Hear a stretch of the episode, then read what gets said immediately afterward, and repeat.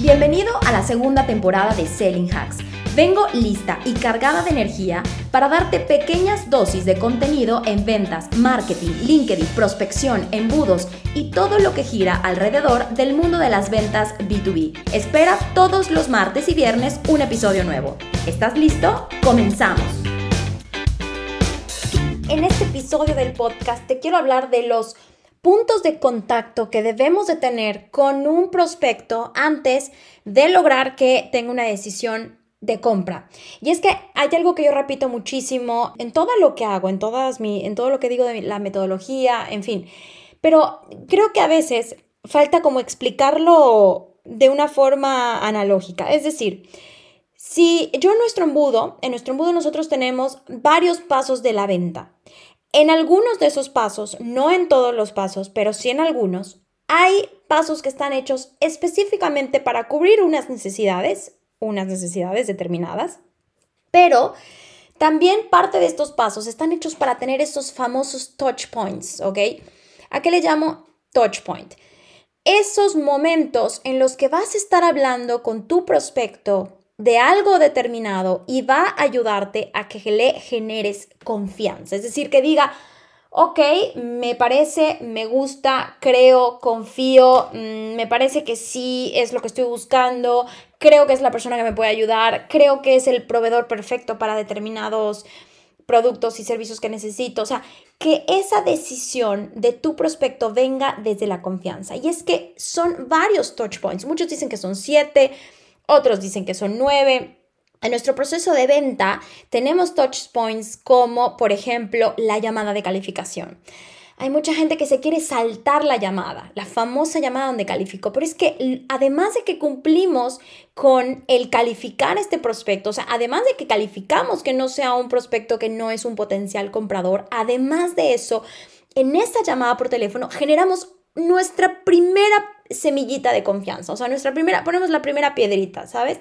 O sea, en ese momento logramos que el cliente diga, ah, mira, me llamaron, se preocuparon por mí, me están contando un poquito a grandes rasgos lo que hacen, me han dicho que quieren una videoconferencia y, por ejemplo, ese es un primer touch point, ¿no? ¿Cuál sería para mí el siguiente punto de contacto?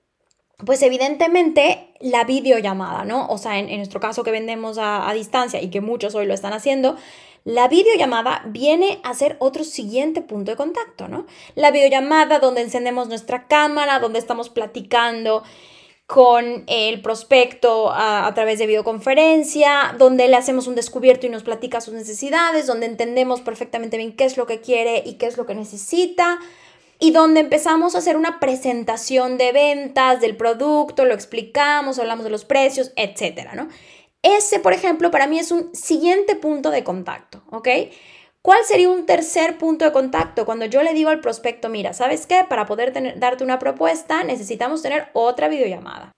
Entonces, ¿ustedes creen que yo lo hago nada más porque quiero tener 80 mil videollamadas? No, claro que no. Lo estoy haciendo porque evidentemente quiero tener un tercer punto de contacto con mi prospecto para seguir construyendo la confianza, o sea, para seguir haciéndolo sentir de que somos los indicados, de que vamos a poder resolver su problema y sobre todo irlo conociendo también, también para yo darme cuenta de que realmente seré capaz de hacerlo, ¿no?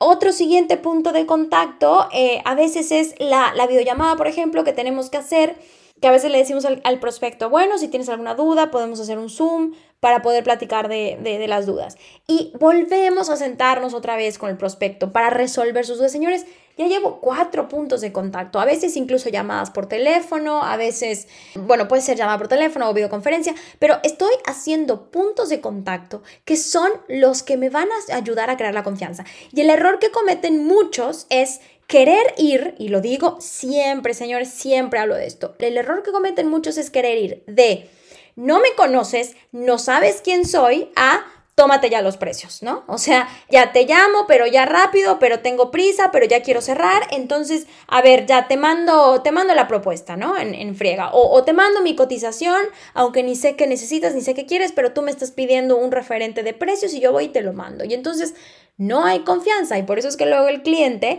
desaparece, ¿no? O sea, eh, no volvemos a saber nada de él. Entonces, quería hablarte de manera breve en este episodio del podcast de los puntos de contacto, los famosos touch points que hay que tener. Muchos dicen que son siete, otros dicen que son menos. Yo ya te dije, por lo menos ahorita en mi proceso de venta, tienen que existir cuatro puntos de generación de confianza que son muy buenos y que no son rápidos de, de un correíto y ya está. No, realmente hay una llamada, una videollamada, una videollamada para la propuesta, una videollamada para saber un poquito cómo te fue. O sea, hay varios puntos de contacto en los que platico perfectamente bien con el cliente para poder crear lo que necesita para tomar la decisión. Y lo que el cliente necesita para tomar la decisión es tener confianza en ti y haber entendido sus necesidades, haber detectado sus necesidades y estar haciendo una propuesta que justo encaja con las necesidades. Evidentemente que tenga presupuesto, porque si yo le hago una propuesta a un cliente que aunque le encante lo que hago, no lo puede pagar, no lo va a poder pagar. O sea, no es un tema de que no le haya creado confianza, es un tema de que no era un prospecto capaz de pagar nuestros productos y servicios. Entonces ahí ya tenemos un tema de no haber entendido bien que quizá el producto A no era para él, pero probablemente tengo otra opción o probablemente no tengo otra opción, no lo sé. Eso dependerá de ustedes. Ahora, quédate con esta información, quédate con los puntos de confianza y señores, no te los saltes, no te los saltes. Los puntos de confianza son tus mejores aliados para cerrar a tu cliente de forma satisfactoria y exitosa. Gracias por haberme escuchado. Recuerda que lo mejor para ver resultados es tomar acción. Nos vemos en el siguiente episodio de Selling Hacks.